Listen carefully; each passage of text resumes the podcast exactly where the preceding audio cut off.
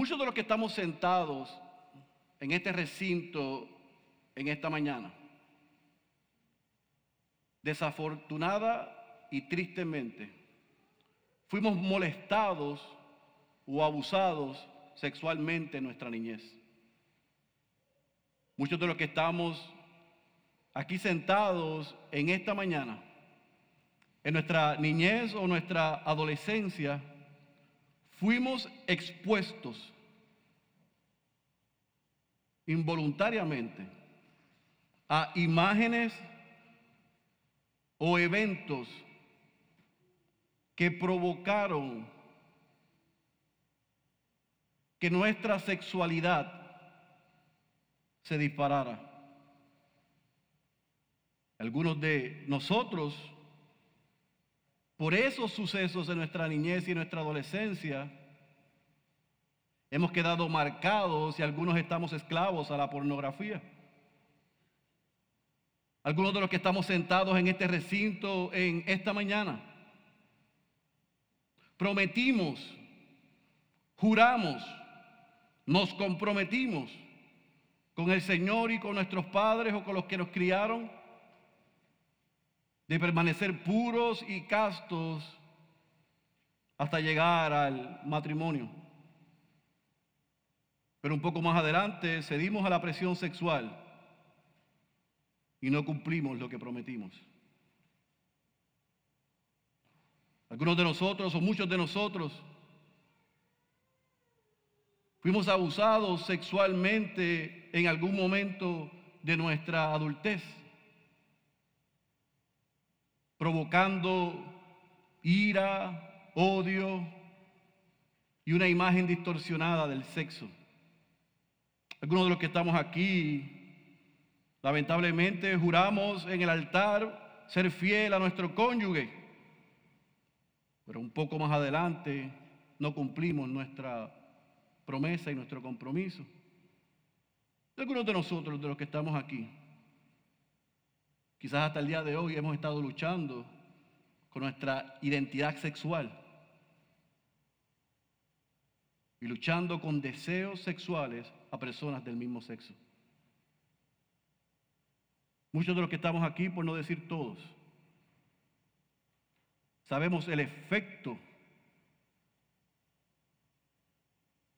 desgarrador y doloroso de la inmoralidad sexual hemos sido víctimas o victimarios. Y aún en Cristo, esas heridas no han sido sanadas. Lo maravilloso del consejo de Dios y lo maravilloso del sermón más importante predicado en la historia por el mejor predicador de todos los tiempos, el Dios encarnado, Señor Jesucristo. El que número uno, Él no está ajeno a lo que nosotros hemos pasado. Y número dos, Él en esta mañana tiene algo que decirnos. Y yo he orado durante toda la semana que a pesar de mí, su palabra y su espíritu pueda explicarnos el contexto en lo que vamos a leer en esta mañana, pero sobre todas las cosas, que pueda sanar a los que estemos aquí, que hemos sido víctimas o victimarios de la inmoralidad sexual. Por eso, el título del sermón de esta mañana, más que el adulterio, es la inmoralidad sexual. Y yo voy a explicar por qué. Así que te pido que vayas a tu Biblia, al Evangelio según Mateo, capítulo 5 versículo 27 al versículo 32. Evangelio según Mateo capítulo 5, versículo 27 al versículo 32. Y en lo que usted llega al texto que vamos a leer, explicar y desempacar en esta mañana, yo quiero para beneficio de todos, de los que nos acompañan por primera, segunda vez, pero creo que para beneficio de los que llevamos desde agosto en, esta, en este viaje a través del Sermón del Monte, refrescar donde estamos. Dijimos que Jesús está en un monte de Galilea, luego de iniciar su ministerio. se sienta en aquel monte, tiene seguidores después de haber sanado, hecho milagros, predicado, y comienza a dar un sermón. Y ese sermón, John Stott lo dividió, lo bosquejó de una manera que nos ayuda al cristiano poder ver qué es el énfasis y el enfoque que nuestro Señor Jesucristo está dando en aquel monte de Galilea. Y vimos desde el versículo 2 o 3 principalmente de Mateo capítulo 5 hasta el versículo 12, cómo Jesús explica lo que se conoce como las bienaventuranzas. Ocho bienaventuranzas que son las características de los seguidores de Jesús, de los ciudadanos del reino de los cielos. Las primeras cuatro tratan sobre nuestra relación vertical con Dios, la relación del cristiano con Dios. Las próximas cuatro, las últimas cuatro tratan sobre nuestra relación horizontal, no solamente con otros creyentes, sino con nuestro prójimo. Otra vez, estas características que desafortunadamente algunos las han tomado como requisitos para ser cristiano, o las han tomado como enseñanzas éticas o morales, son evidencia de una persona que ha nacido de nuevo. Así es como debe vivir. Pero una persona que tiene el carácter cristiano, como dice Stott, Jesús no lo deja ahí y dice, si tú tienes estas características y el carácter de un seguidor y ciudadano del reino se está desarrollando en ti, tú debes ser influencia. Y vemos del versículo 13 al versículo 17 o 16, como Jesús, usando dos analogías que eran elementos que estaban en la casa de todo judío, la sal y la luz, enseña que el cristiano, el creyente, el ciudadano del reino, debe ser sal, sazonar el lugar donde está, evitar la putrefacción del mundo predicando el Evangelio y debe ser luz, debe brillar en las tinieblas, en la oscuridad. Jesús dice, si tú tienes el carácter, si tú vives las bienaventuranzas, no es para que te escondas, es para que impactes el lugar donde estás e impactes a otros. Porque de qué valor tiene que la sal sea insípida y que la luz esté debajo de la mesa. Así que vemos que Jesús primero enseña sobre el carácter cristiano, sobre la influencia del cristiano y nos encontramos en la tercera sección de este sermón, que es la justicia, específicamente, como bien explicó el pastor Marcos, la rectitud del cristiano. Aquel que tiene esas características, que influencia a su mundo, cómo se relaciona con las demandas que Dios ha establecido.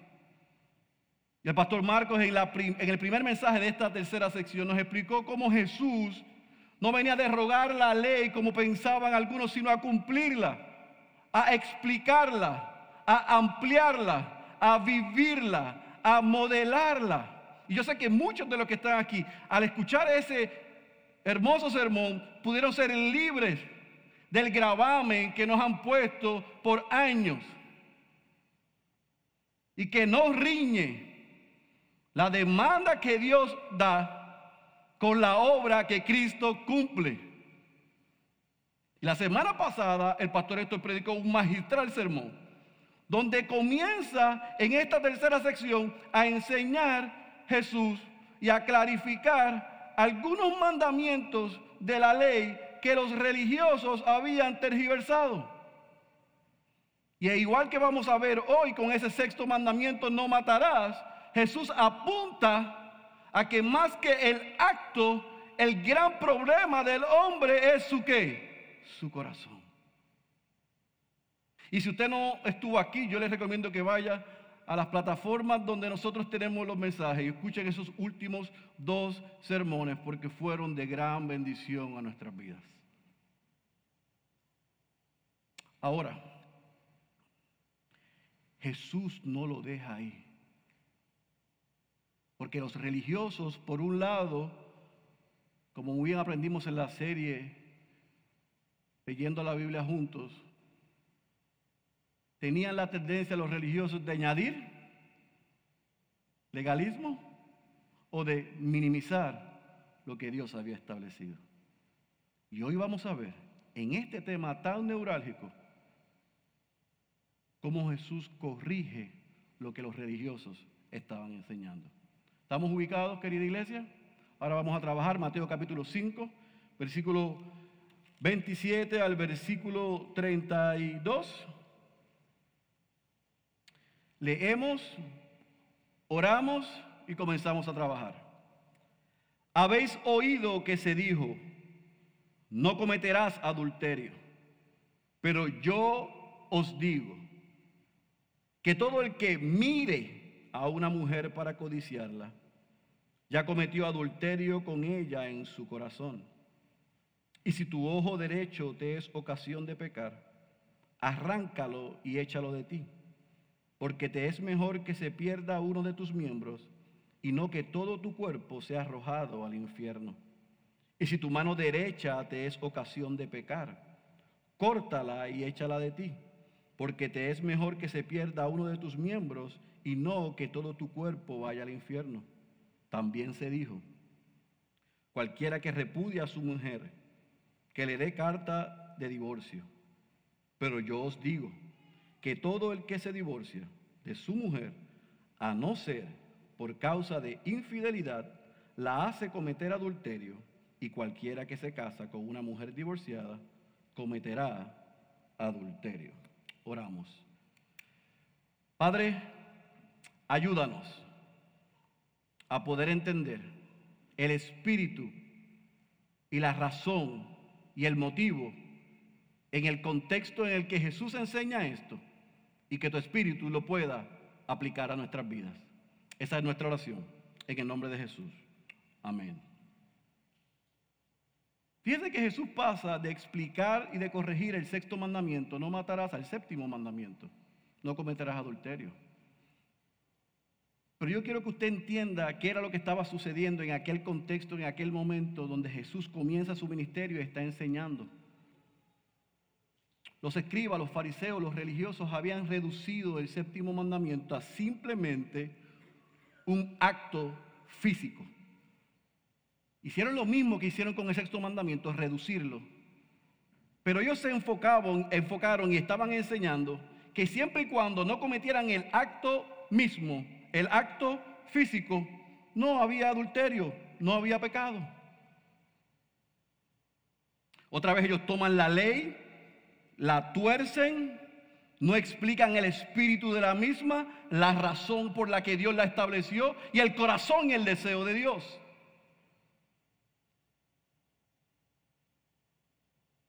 Sin embargo, Jesús aquí no está hablando simplemente del adulterio. Jesús está hablando del sexo fuera del matrimonio, el sexo ilegítimo, el adulterio dentro del matrimonio, o sea, de todas las gamas de lo que es la inmoralidad sexual. Y Jesús dice, wait, ustedes han escuchado que adulterio es la expresión física. Eso dice el sexto mandamiento. Pero estos religiosos han olvidado el décimo mandamiento. No codiciarás. Y yo digo que no solamente es el acto físico, es la codicia y el deseo de cometer ese acto físico, lo que también es pecado e inicia inevitablemente el pecado físico. ¿Está conmigo? Ellos dicen, ellos decían, no, yo después que la codicie, que la desee, no es problemático, porque al fin la ley decía que es el acto físico. Jesús dice, no, no es el acto físico, es el deseo en el corazón. Escuche bien esto. El adulterio emocional siempre viene antes que el adulterio físico. La fornicación emocional siempre viene antes que la fornicación física. Jesús dice, más que el acto físico, el problema reside en el corazón, en los deseos, en los pensamientos. Ustedes solamente le daban énfasis al séptimo mandamiento. Déjenme ampliarlo y recordarle el décimo mandamiento. Ustedes no deben codiciar. No deben codiciar la mujer de su prójimo.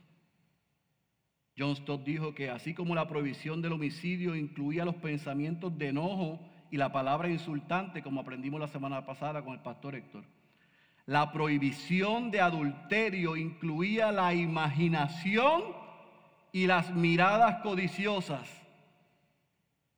Podemos cometer homicidio con nuestras palabras, pero podemos cometer adulterio en nuestros corazones y nuestras mentes.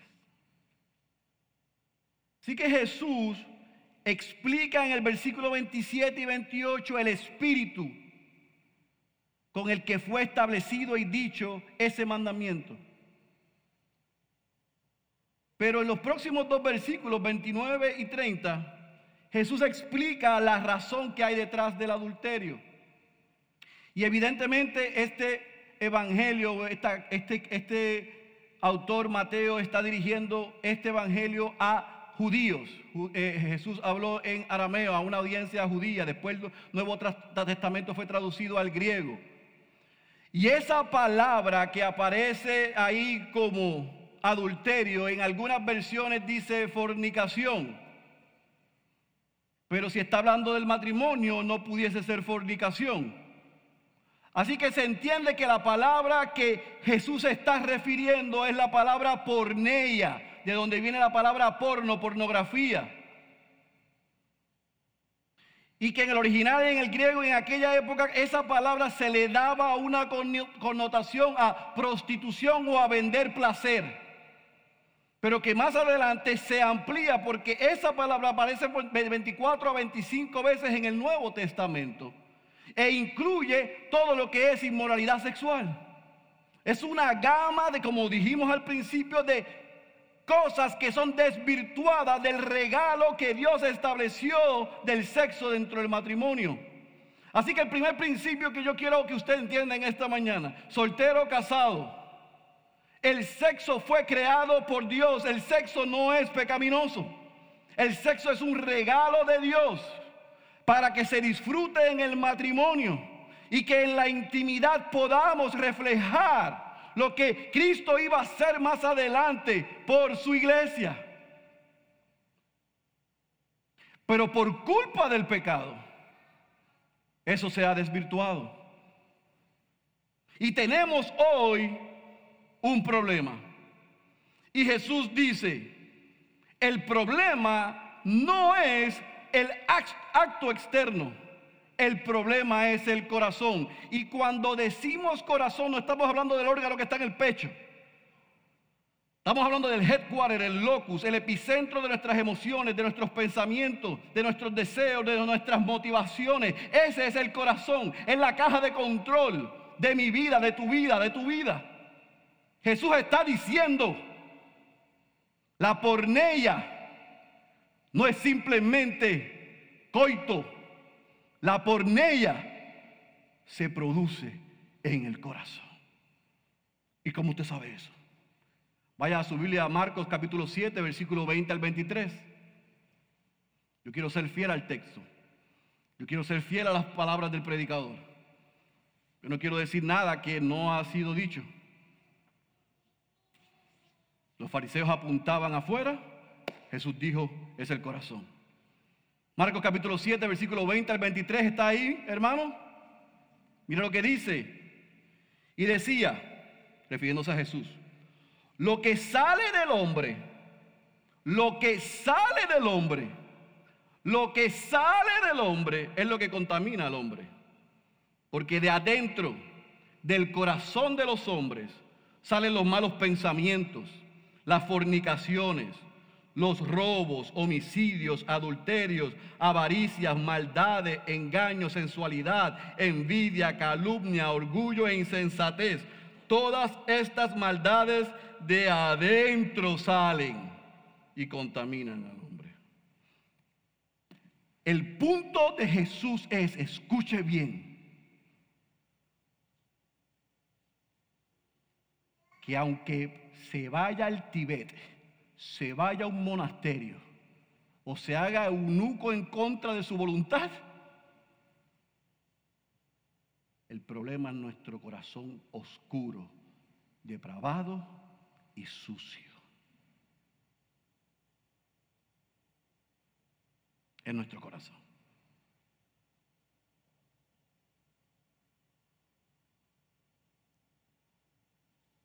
Ahora, fíjese que en el versículo 29 y 30 Jesús, al poner en contexto y aclarar ese mandamiento, hace una advertencia que ha sido sacada fuera de contexto. Hoy tenemos cristianos tuertos y sin brazos.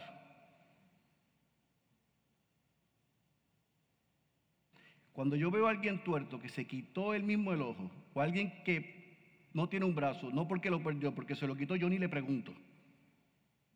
Porque yo sé lo que hizo. Fue malinterpretar esta porción. Literalmente ellos se quitaron un ojo y se cortaron un brazo. Jesús está diciendo que literalmente hagamos eso. Eso es una, ¿qué? una hipérbole. ¿Cuál es el punto de Jesús al él decir eso? Si hay algo que nosotros vemos, si hay algo que nosotros tocamos, si hay algo que nosotros olemos, si hay algún lugar donde nosotros vamos, que produce que el corazón engañoso, sucio y necesitado despierte sus pasiones, aléjate de él. Ser radical en cortar el pecado. Sam Storm lo dijo así, yo se lo dije a los hombres la última vez que nos reunimos. Elimina de tu vida, tanto como sea posible, todo lo que pueda hacerte caer.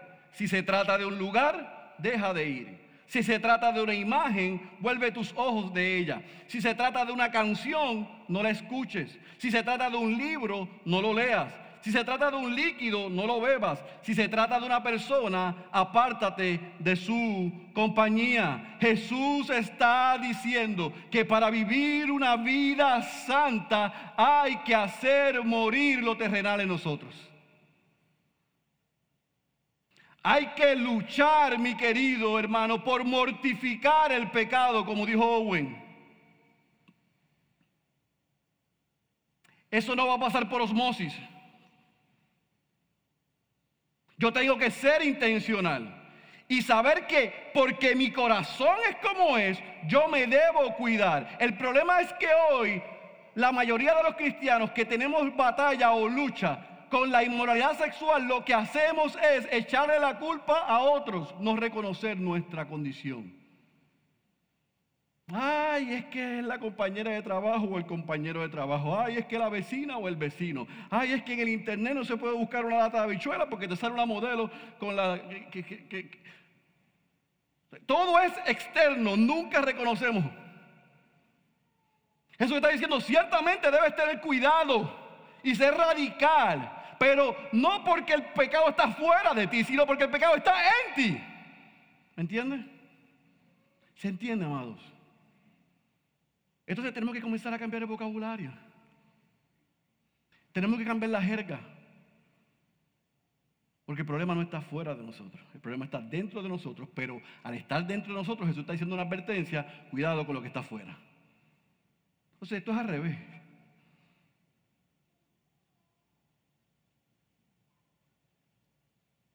Iba a decir algo, pero lo digo ahorita. Así que Jesús atiende el séptimo mandamiento y el décimo mandamiento lo aclara, lo amplía, lo explica. Dice, el problema son tus pensamientos, el problema son tus motivaciones, el problema son tus deseos. Esa caja de control que, que dirige tu vida, tu voluntad. Ese es el problema. Pero sé radical con lo que ves, con lo que escuchas y dónde estás. Porque eso puede ser triggers, acelerantes para que tu corazón sea engañoso, te destruya. Ahora, Jesús sale de ahí y en el versículo 31 y versículo 32 hace parecer que cambia el tema. Y dice el versículo 31, también se dijo, cualquiera que repudie a su mujer que le dé carta de divorcio. Pero yo os digo que el todo el que se divorcia de su mujer, a no ser por causa de infidelidad, la hace cometer adulterio. Y cualquiera que se casa con una mujer divorciada, comete adulterio. esa palabra ahí en el versículo 32, en la versión Las Américas dice infidelidad, pero otras versiones dice fornicación. Y por eso es que algunos han confundido y han sacado esto fuera de contexto. ¿Por qué Jesús está diciendo eso? Otra vez, vamos al contexto. Es importante que nosotros vayamos, y no vamos a ir ahora a leerlo, a Deuteronomio capítulo 24, versículo 1 al 4, anótalo ahí en sus notas. Porque ahí nosotros vamos a ver a Moisés permitiendo, permitiendo, no ordenando, que es lo que los fariseos, los religiosos le dicen en Mateo capítulo 19, y vamos a ir allá un momento. Vemos a Moisés permitiendo, no ordenando permitiendo, entienda eso bien, permitiendo que se le dé carta de divorcio a las mujeres. ¿Por qué? Para protegerlas, para regularlo.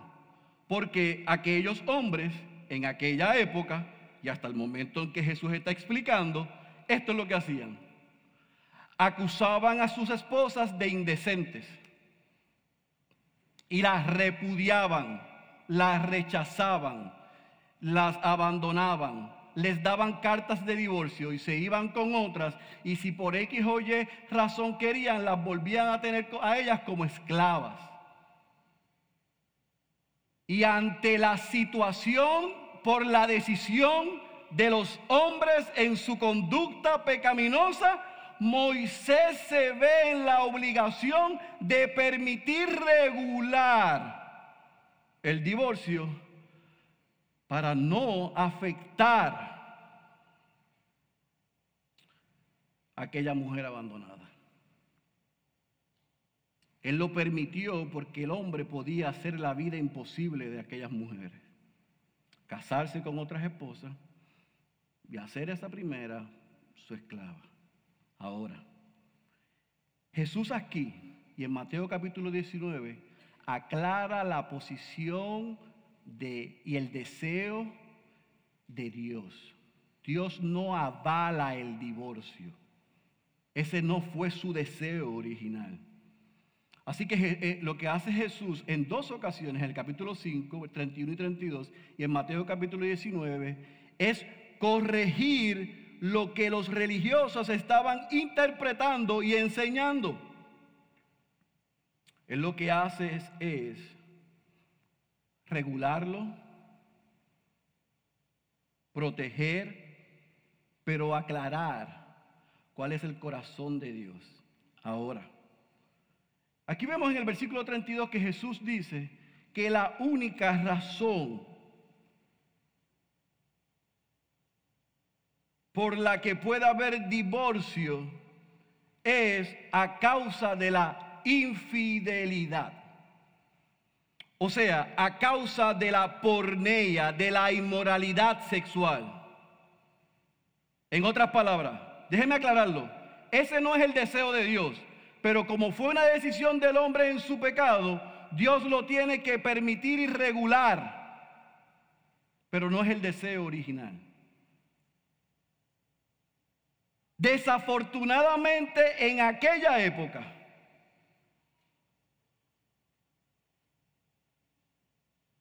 cuando una mujer quedaba rechazada, divorciada, abandonada, sufría grandes consecuencias. Y ante esa realidad, por esta causal, hay una manera en donde se protege a quien es víctima de esto. Ahora, yo quiero aclarar algo. Extienda esto bien, mi hermano. El corazón de Dios es que lo que Él unió no lo separe nadie. Ese es el deseo y el corazón de Dios. Él no está avalando el divorcio. ninguna pareja puede ir, ninguna, ningún matrimonio puede ir a utilizar este texto para decir, mi cónyuge me fue infiel, automáticamente nos vamos a divorciar. Y decir, Jesús lo dijo. Porque nosotros creemos que la inmoralidad sexual en todas sus vertientes, por más que haya afectado a un matrimonio, el Evangelio es suficiente para producir perdón y reconciliación. Si ambos son creyentes, nacidos de nuevo, hijos de Dios, y lamentablemente uno de los dos falla al compromiso y al pacto, nosotros creemos, este servidor cree y está seguro y convencido que el Evangelio es suficiente para restaurar un matrimonio. Así que el que haya infidelidad en un matrimonio no es razón para automáticamente ir a la corte y presentar una demanda de divorcio. Hay que trabajar y tratar por todos los medios de buscar la reconciliación. ¿Se entendió esa primera parte? Ahora, la segunda parte es, fíjese que dije por todos los medios, porque hay un sinnúmero de casos donde desafortunadamente y lamentablemente la víctima trata por todos los medios de perdonar y de buscar reconciliación y el victimario o la victimaria no quiere. Y lamentablemente se produce un divorcio. Esa es la realidad en este mundo caído. Por eso yo como pastor no puedo decir esto es blanco y esto es negro. Y hacer una regla porque yo sería injusto. Porque como pastor en mi oficina yo tengo casos de cristianos luchando o siendo víctimas de la inmoralidad sexual. Pero en mi oficina también yo tengo casos de un cónyuge cristiano y un cónyuge no cristiano luchando con la inmoralidad sexual. Pero también en mi oficina yo tengo casos de no creyentes luchando con la inmoralidad sexual. Y yo tengo que atender cada caso en su contexto particular para aplicar el Evangelio. A uno para recordarle lo que Cristo hizo en favor de nosotros cuando nosotros no lo merecíamos y porque recibimos su perdón, estamos emplazados a perdonar y a reconciliar en la medida que sea posible que la otra parte quiera estar en paz con nosotros. En otros casos tengo un creyente y un no creyente que esta o este entiende el Evangelio, entiende el perdón, entiende la reconciliación, entiende la obra de Cristo, pero el otro no. ¿Y qué haces ahí? Primera de Corintios 7. Y tratamos de aplicar todo lo que Pablo dice en Primera de Corintios 7.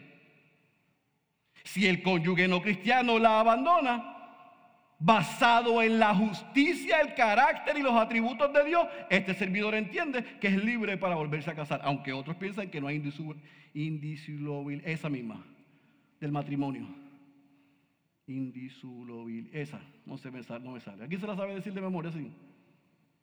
Sí, dila. ¿La saben? Indisoluble. Dila, Ezequiel. Esa misma. Indisolubilidad. Esa. Salió casi como él.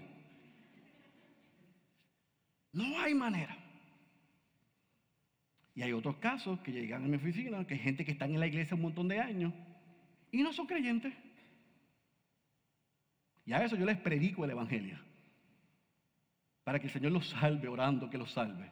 Para que puedan entender por, por la obra de Cristo, en favor de ellos, cuál es la responsabilidad que tendrían de resolver ese matrimonio. ¿Se entendió el punto? Así que cuidado de ser laxos en ver casos y aplicarle lo que Jesús está enseñando aquí, enseñando en Mateo 19, a todos los casos porque pudiésemos cometer un error. Tenemos que entender cada caso particular. Todos como pastor buscamos la reconciliación.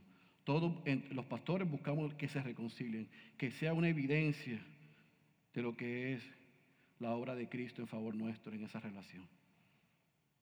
Todos deseamos que ver Efesios 5 en ese matrimonio, que el hombre esté dispuesto a dar su vida por la mujer, que la mujer esté dispuesta a amar a su marido y obedecerlo. Estamos, estamos deseosos que eso pase aún en medio de un dolor trágico, eh, traición. Pero yo no puedo aplicar la misma regla a todo el mundo porque cada caso es particular. Lo que sí puedo decir es que aun cuando desafortunadamente haya un divorcio, ese no es el corazón de Dios. Y nunca en un caso de infidelidad, la primera opción que tiene el cónyuge es salir corriendo y divorciarse. Si es creyente, no. Tiene que luchar y hacer todo lo posible mientras las condiciones lo permitan por salvar su matrimonio. Pero si el otro cónyuge no quiere, no es creyente, rechaza, hace su vida, yo entiendo en el carácter de Dios, los atributos de la persona y la justicia de Dios, que la persona queda libre para hacer su vida. ¿Usted puede diferir de mí? Claro que sí. Pero en este caso particular, cuando Jesús está diciendo, salvo por infidelidad, salvo por inmoralidad sexual, está dando un subterfugio para proteger a la víctima. No para hacer un statement, cualquiera puede hacer esto. ¿Estamos claros? Otra vez, usted puede diferir, diferirnos de desamar, pero nosotros creemos que una pareja puede ser restaurada por la obra de Cristo. Nosotros somos evidencia de que Dios puede salvar, restaurar y transformar un matrimonio. Así que, ¿cómo aplicamos estos tres principios que Jesús nos da en esta porción? El adulterio, séptimo y décimo mandamiento y la codicia, la advertencia de ser radical en lo que vemos, escuchamos, y la causal del divorcio por la infidelidad. ¿Cómo conciliamos eso y lo aterrizamos a nuestras vidas? Entendiendo la raíz otra vez. Y puede parecer repetitivo, pero es que yo quiero ser muy puntual en lo que Jesús está diciendo y que el Espíritu nos pueda ayudar a nosotros en esta mañana a entenderlo. Escuche bien, mi querido hermano. El adulterio, la fornicación, la pornea, la inmoralidad sexual y aún el divorcio son consecuencias del pecado. El pecado no es solo cuestión de acciones ni de obras. Es algo que hay en nuestro corazón. Por eso es que usted y yo tenemos que tener mm, y darle más atención. Escuche bien. Tener cuidado, darle más atención y más importancia al pecado que a los pecados. Nosotros somos unos expertos condenando acciones, pero laxos en juzgar nuestro corazón. ¿Supiste lo que le hizo fulano? Ese cayó de la gracia de Dios. Pero mira el sinvergüenza lo que le hizo a la mujer. ¿Te enteraste de lo que le hizo la hermana Marta al esposo? Ay, tan santita que ella parecía, sin vergüenza. Nos encanta ver el pecado de otro, las acciones de otro, incluso como padres criamos a nuestros hijos de manera moral, no hagas, no hagas, no hagas, no hagas, no hagas, no hagas, no hagas, no hagas. Y no apuntamos al problema por el que hacemos, que es el corazón y el pecado que hay en nosotros.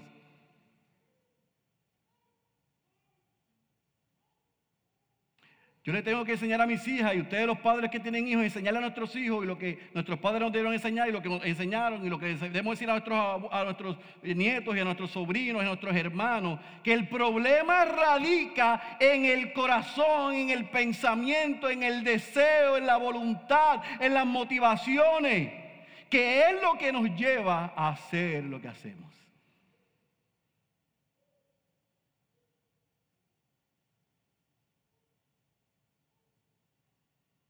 Y la iglesia ha convertido este tema en un tabú o lo ha enseñado mal. Por eso es que nos sorprende ver a hermanos que amamos caer en pecado y pecar y lo que hacemos en vez de restaurar y trabajar con ellos es que criticarlo y decir, qué atrevido, ¿cómo le pasó? Sabiendo que nosotros somos, olvidando que somos capaces nosotros de hacer eso o peor. Es que nosotros hemos tomado la inmoralidad sexual y la hemos elevado a un pecado mayor que el enojo o el chisme o la mentira. Pero no, es que estos, este es un sinvergüenza, este es una mentirita blanca. Mire, mi hermano, pecado es pecado aunque usted lo planche con almidón. En la misma plancha con la que usted plancha, el chisme, la mentira y la glotonería, etcétera, etcétera, es esta en la misma categoría. Porque la inmoralidad sexual es igual de pecaminosa que la mentira, que el chisme y que cualquier otro pecado. No cometamos el error de divorciarnos de lo que es la raíz del problema, nuestro corazón. Si podemos entender eso, entonces podemos entender, y yo espero que sea así, que es tan pecador el que salió en el nuevo día acostándose con la secretaria como el que deseó acostarse con la vecina. ¿Entendió? Ah, pero a nosotros nos encanta verla como hay para ver cómo desprestigian a este. Pero se nos olvida que Jesús está diciendo que si yo miro a una mujer y la deseo y la devoro, soy tan pecador como el que salió en el día público su acto. Porque el adulterio, fornicación emocional siempre viene primero que el físico. De ese algunos se conocen públicamente, pero lamentablemente de este, donde todos somos culpables, pocos confesamos y buscamos ayuda. Mire, porque usted puede parecer un hombre puro y casto y dar la impresión de ser la meca de la integridad o usted dama la meca de la pureza. Pero no se engañe. No nos engañemos. Todos aquí, todos aquí tenemos que luchar con deseos impuros y pecaminosos.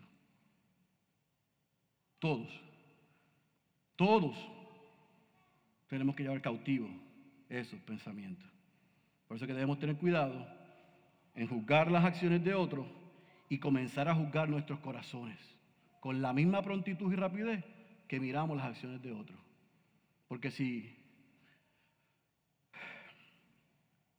la esposa de Birmingham Young el padre del movimiento de los mormones, una de las esposas, porque tenían 800. El Señor la salvó. Ella fue libre de esa, de esa secta. Y escribió un libro que no recuerdo el título, una biografía. Y dijo esta expresión. La estoy parafraseando porque hace años que lo leí. A veces que la googleé alguien aquí diga, eso no fue lo que dijo. Si los techos de las casas de los miembros de nuestras iglesias hablaran, mostrarían la suciedad que hay dentro, aunque afuera nos vistamos de, blanca, de blanco y parezcamos limpios, castos y puros. Si nuestros pensamientos tuvieran boca, ¿qué dirían sobre lo que pensamos, deseamos y anhelamos? Quedaríamos expuestos. Todos quedaríamos expuestos. Nadie fuese libre de pecado. Aún aquellos que tienen repulsión al sexo por un trágico suceso en algún momento de su vida. Aún esos que le tienen repulsión al acto sexual por lo doloroso y, y trágico que tuvieron que vivir. Aún esos no son castos ni son puros. En alguna otra área tienen deseos, motivaciones y pensamientos pervertidos y pecaminosos. Usted se sorprende cuando ve las noticias, cuando gente haciendo cosas que son contra natura y dice, wow, que en Nueva Zelanda una señora se casó con un perro. Usted dice, ¿cómo eso es posible?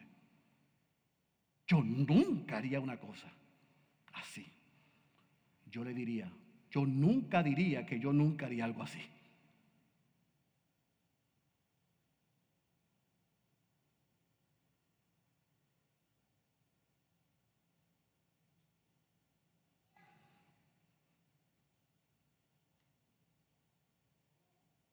El pecado pervierte, mi querido hermano. El pecado pervierte, denigra, nos hace irracionales. Hacemos cosas que jamás pensaríamos que haríamos. Por eso es que necesitamos hablar de esto. Por eso es que necesitamos ser confrontados sobre esto. Mira lo que dice el doctor Martin Lloyd Jones. Si nos sentimos satisfechos de nuestra vida porque no hemos cometido acción adúltera, ni homicidio, ni nada de eso, afirmo que no nos conocemos, que no conocemos la negrura y suciedad de nuestro corazón. Perdonen, lo dijo Lloyd Jones, el doc, no lo dije yo. Debemos escuchar las enseñanzas del bendito Hijo de Dios y examinarnos, y examinar nuestros pensamientos, nuestros deseos y aún nuestra imaginación y a no ser que sintamos que somos viles y sucios y que necesitamos que se nos purifique y se nos limpie, a no ser que nos sintamos, nos, sintamos impotentes con una total pobreza de espíritu. Y a no ser que sintamos hambre y sed de justicia, les digo que ojalá Dios tenga misericordia de nosotros. Doy gracias a Dios por tener el Evangelio que me dice que otro que es inmaculado, que es puro y completamente santo, ha tomado sobre sí mi pecado y mi culpa. Ha sido lavado, he sido lavado en su preciosa sangre y me ha dado su propia naturaleza. Cuando me di cuenta que necesitaba un corazón nuevo, hallé que gracias a Dios Él había venido para dármelo, que me lo ha dado.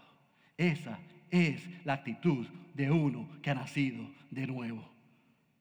Soy lo que soy por la gracia de Dios. A pesar de mí. Mira lo que Cristo hizo en mi favor. Entonces tengamos cuidado, mis queridos hermanos, en ir en cualquiera de estas dos direcciones. En ser fácil en juzgar y condenar el pecado de otros. Y ser lentos en pecar, en, en condenar y juzgar nuestro corazón. Y por otro lado, si has sido víctima, ten cuidado de quedarte permanentemente ahí. Si tú has sido víctima de la inmoralidad sexual en cualquier de, sus, vertientes, ten cuidado de quedarte ahí. Porque haciendo eso estás invalidando el sacrificio, la muerte y aún la resurrección de nuestro Señor Jesucristo. Tú estás diciendo, Él me puede salvar, pero no me puede salvar de esto. Él me puede sanar, pero no me puede sanar de esto. Él puede hacer cosas nuevas, pero esto no lo puede hacer. Yo no me atrevería a ir por ahí. Hay esperanza aún para los que han sido víctimas de la inmoralidad sexual. Ahora, ¿qué hacemos, iglesia? ¿Qué hacemos los cristianos para luchar con la pornella? ¿Qué hacemos los cristianos para luchar con la realidad de nuestro sucio corazón? Galatas capítulo 5, versículo 16, Pablo dice, andad por el Espíritu y no cumplas los deseos de la carne. Pablo le dijo a su hijo Timoteo en 1 Timoteo capítulo 4, versículo 16, ten cuidado de ti mismo. El llamado que hizo Jesús a sus, discípulos y es el llamado que nos hace a nosotros en este día es que hay más peligro dentro de nosotros que el que hay, que el que hay afuera. Cuidado de enfocarnos en los pecados que podemos cometer y olvidarnos del pecado que existe en nosotros. Nuestra naturaleza pecaminosa, nuestra concupiscencia es contraria a Dios, mi querido hermano. Él va a reclamar que la llenemos, que la alimentemos y que la satisfagamos. Así que por eso yo te quiero dar al menos cuatro o cinco cosas que nosotros podemos hacer hoy antes de salir aquí. Número uno, y no está en pantalla, examina tu corazón. Otra vez, no es que mañana vayas a hacerte un electrocardiograma, no es eso. Sí, porque eso lo dijo una vez en una iglesia y un señor me dijo, mañana voy al médico. Y yo, no, lo que tiene que ir al pastor, no al médico. Examina tu corazón, mi corazón, nuestros corazones. Examinemos hoy, antes de salir por esas puertas y cuando yo ore, examinemos nuestros corazones, nuestros deseos, nuestros pensamientos, nuestros motivos, nuestra voluntad, ¿dónde está? ¿Qué está amarrada? ¿A qué está adicta? ¿Dónde la dejamos? Número dos, examina lo que nos controla. Pone, yo voy a hacer una cosa muy loca aquí. Pero yo te pido que tú regreses a la canción última que cantaron los hermanos. Ah, creo que me, rindo a tierra, ¿verdad? Dale para adelante. Sigue. Sigue. Sigue. Ah, para, para, para, Todos mis planes rindo a ti. Segundo, sigue. Quiero en mi vida menos de mí. Sigue. Pierdo mi vida para ganar. Sigue. La vida abundante que tú das. Sigue, sigue. Sigue. Sigue. Eso es verdad. Eso es cierto. Mi alma de ti tiene sed. Yo estaba cantando ahí tan desafinado como lo estoy haciendo. Y yo estaba meditando y yo no sabía las canciones que ellos habían escogido. O las sabía, pero leí la letra detenidamente para atarlo con el sermón. Y yo me pregunto si eso es verdad. Dale la próxima. Sigue. Sigue. Eso es verdad.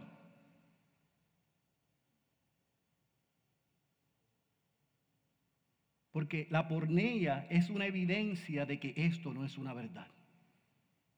Porque la pornea, la inmoralidad sexual, lo que es la evidencia es que nosotros somos seres egoístas y queremos satisfacción inmediata, gratificación inmediata. Por eso es que estamos adictos a la pornografía. Por eso es que usamos a nuestros cónyuges para satisfacernos. Por eso es que tenemos sexo ilícito fuera del matrimonio. Por eso es que hay tantas aberraciones. Porque somos seres que no nos rendimos a Él, vivimos para nosotros.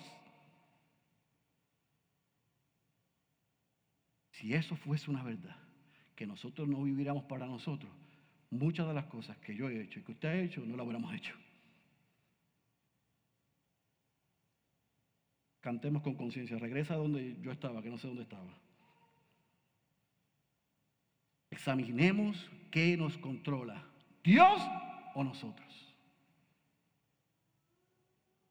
¿Es Dios donde yo cedo y rindo mi voluntad diariamente, tomo la cruz y le sigo todos los días? ¿O permito que mi naturaleza egoísta y pecaminosa sea la que me gobierne? Yo tengo que aceptar que muchas veces termina gobernando a Félix Cabrera, Félix Cabrera, no Dios. Yo no soy usted, yo digo lo de mí. Lamentablemente, y con vergüenza lo digo.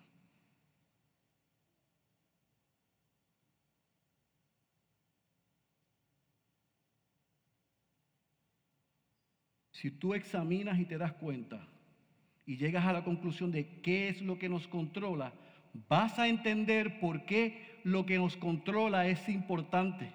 Porque eso que nos controla es a lo que nosotros le cedemos nuestra voluntad y acciones. Si es a Dios, corremos del pecado. Luchamos con el pecado. No es nuestra fuerza, sino por el poder de su espíritu. Pero si gobierna Félix Cabrera, Félix Cabrera va a decirle, cállese, que yo quiero ver pornografía. Cállese, que yo quiero hacer esto. Cállese, que es a mi manera, como Francinatra. Todo es a mi manera, no a la tuya.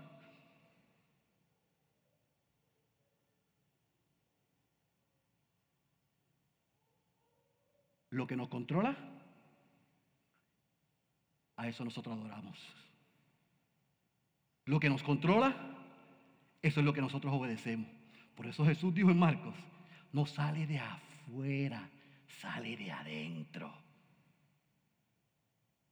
De adentro, lo que te controla y me controla es lo que produce la evidencia que nosotros vemos. Mi hermano y mi hermana, yo sé que algunos van a salir de aquí molestos conmigo.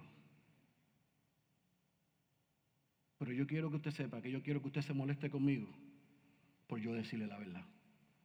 Yo lamento decirle en esta mañana que su corazón no es tan puro como usted creía. Que usted no es tan santo como usted creía. Que usted no es tan santa como usted creía. que usted no es tan inmaculada como usted creía ni inmaculado como es. Nuestro corazón es engañoso. Es asqueroso. Es sucio. Es perverso. Mire, yo tengo dos hermosas hijas. Y tengo a una esposa bella, amorosa, fiel, que me ha mostrado la gracia de Dios en mi vida. Y tengo dos hijas que yo estoy tratando de criar. Si ellas supiesen los pensamientos que a veces yo tengo, si ellas supiesen los deseos que a veces yo tengo,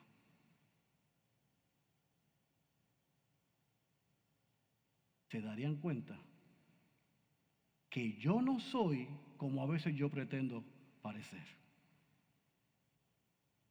Así que como yo sé eso, ¿sabe lo que yo hago? Yo trato de ser con ella lo más que yo puedo, honesto como soy.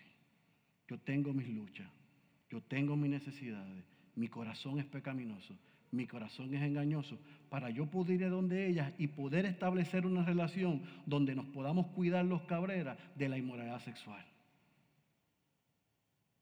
porque hemos sido víctimas de eso. Así que una vez es suficiente, no tiene que pasar otra vez. ¿Y tú? ¿Estás caminando solo, sola? Eso que pasó, que te marcó, ¿lo has confesado? ¿Lo has traído? ¿Lo has compartido? ¿Se lo has dicho a Dios como hacemos muchos cristianos y principalmente en este país? Porque aquí todo es capote y pintura. Esto es capote y pintura. Todo el mundo está en victoria. ¿Cómo está, hermano? En victoria. Y yo me siento a veces que no puedo con mi vida y todo el mundo está en victoria. Yo a veces pregunto, ¿dónde se compra esa pastilla? Porque las vitaminas que yo tomo no me permiten estar en victoria todos los días. En victoria. Lenguaje metafísico, centrado en el hombre dándole la fuerza al hombre, no reconociendo miserable de mí, ¿quién me librará de este cuerpo de muerte? Cuando yo soy débil, en Él estoy fuerte. Ese es Pablo, que le dieron el Nuevo Testamento para que enseñara a vivir la, la vida cristiana. Dice eso. Nosotros estamos en victoria. Examina nuestro corazón. Examina que nos controla. Lo que nos controla nos lleva a actuar. Entendamos que nuestro corazón no es puro y busquemos ayuda. Si eres victimario, confiesa y busca ayuda. Si fuiste, si fuiste víctima, habla y busca ayuda. La gracia de Dios es suficiente. La vida, la muerte y la resurrección de Cristo es suficiente para sanar y restaurar cualquier alma. Es suficiente. La obra de Cristo no es en vano. Así que ten cuidado de cualquier cosa que trate de dañar tu santidad. John Owen dijo, mata el pecado o él te matará a ti. Si eres cristiano, vive Colosenses 3:5. Haz morir lo terrenal en nosotros.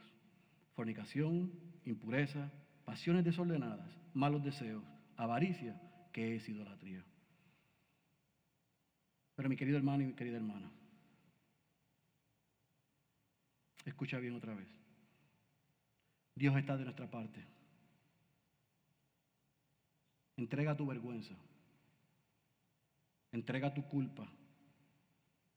Confiesa tus ataduras a la pornella hoy y arrepiéntete de tus pecados.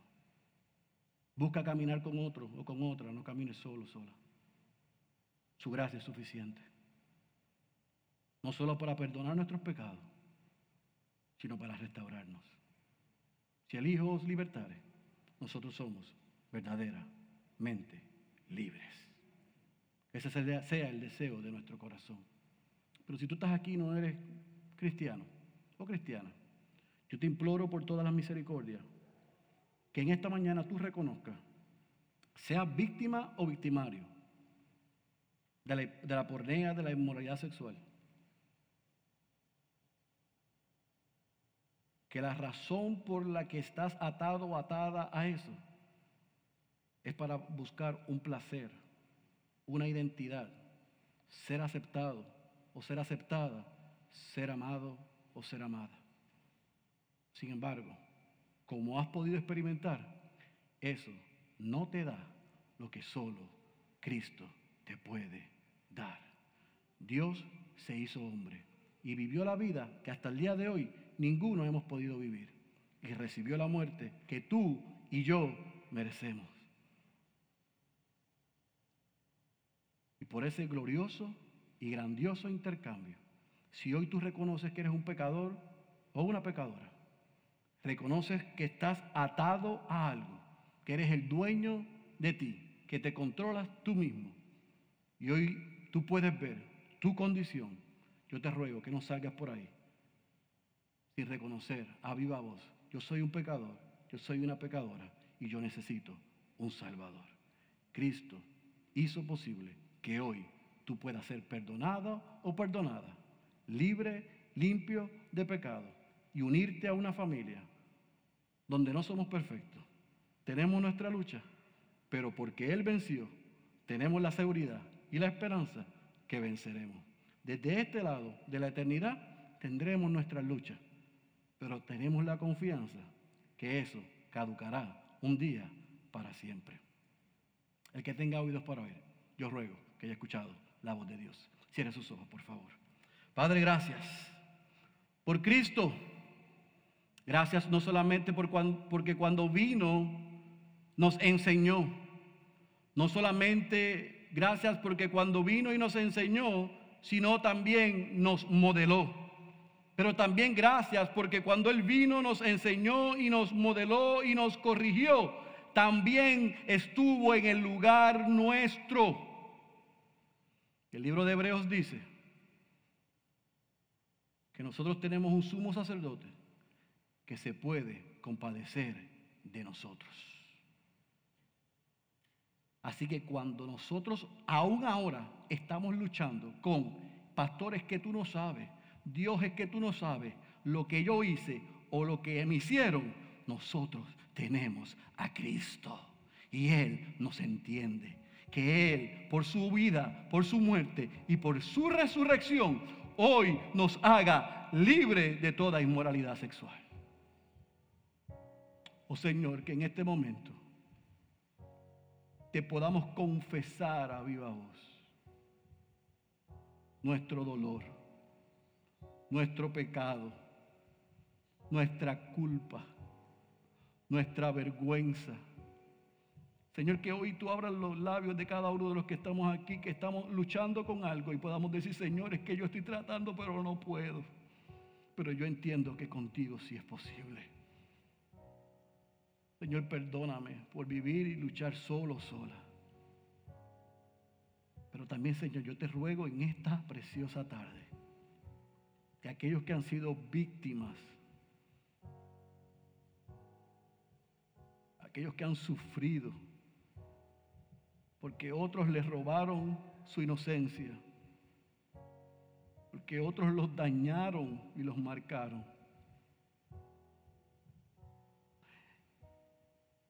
y no han confesado sus pecados. ¿Cuál pecado? La ira, el enojo, la amargura, el resentimiento, aún la culpa cuando no fue culpa de ellos o de ellas. Puedan derramar sus corazones hoy, en esta tarde, y decirte necesito, Señor. Yo quiero ser libre de esto. Yo quiero ser libre de toda inmoralidad sexual. Yo quiero ser libre de toda vergüenza. Yo quiero ser libre de toda culpa. Yo quiero dejar toda atadura. Yo quiero dejar de mirar el sexo opuesto a las otras personas como objetos que me satisfacen. Yo quiero dejar de querer satisfacerme a mí y ser egoísta.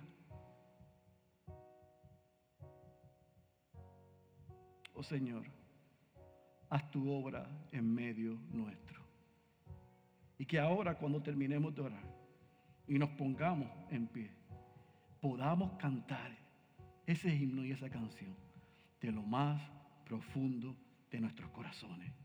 Oh Señor, nos rendimos a ti. Traemos nuestras culpas, nuestras cargas, nuestro pecado delante de ti. Y nos rendimos y nos sometemos a ti. Que tú hagas de cada creyente la Iglesia Bautista Ciudad de Dios. Hombres y mujeres transparentes, vulnerables, honestos y humildes. Que no luchamos solos, pero también conscientes de nuestra naturaleza, de nuestros corazones. Oh Señor, haz tu obra en medio nuestro.